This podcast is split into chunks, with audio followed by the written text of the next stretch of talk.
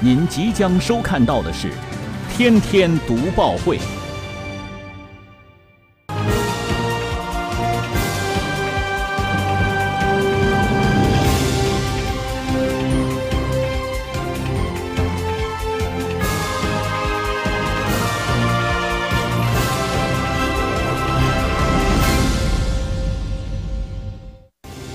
新闻有态度，做有态度的新闻。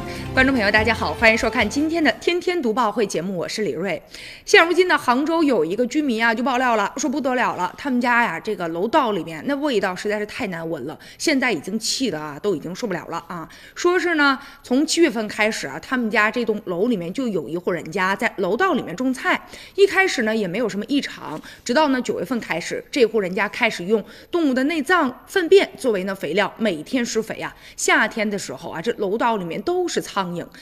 一开始呢是他们这个楼层啊特别臭，现在呢整栋楼都弥漫着一股恶臭。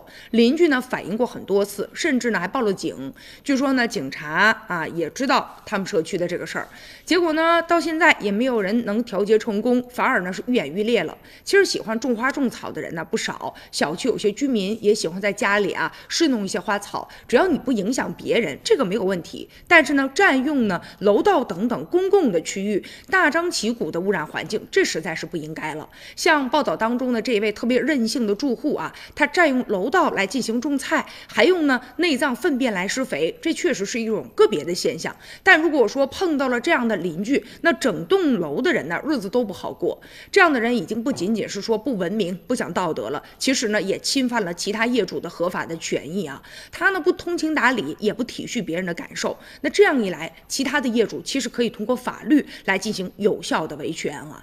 所以呢，也不是说这楼里面想干啥咱就干啥的，也有些区域呢是属于大家共同所有的，也希望把邻里之间能够互相的体谅。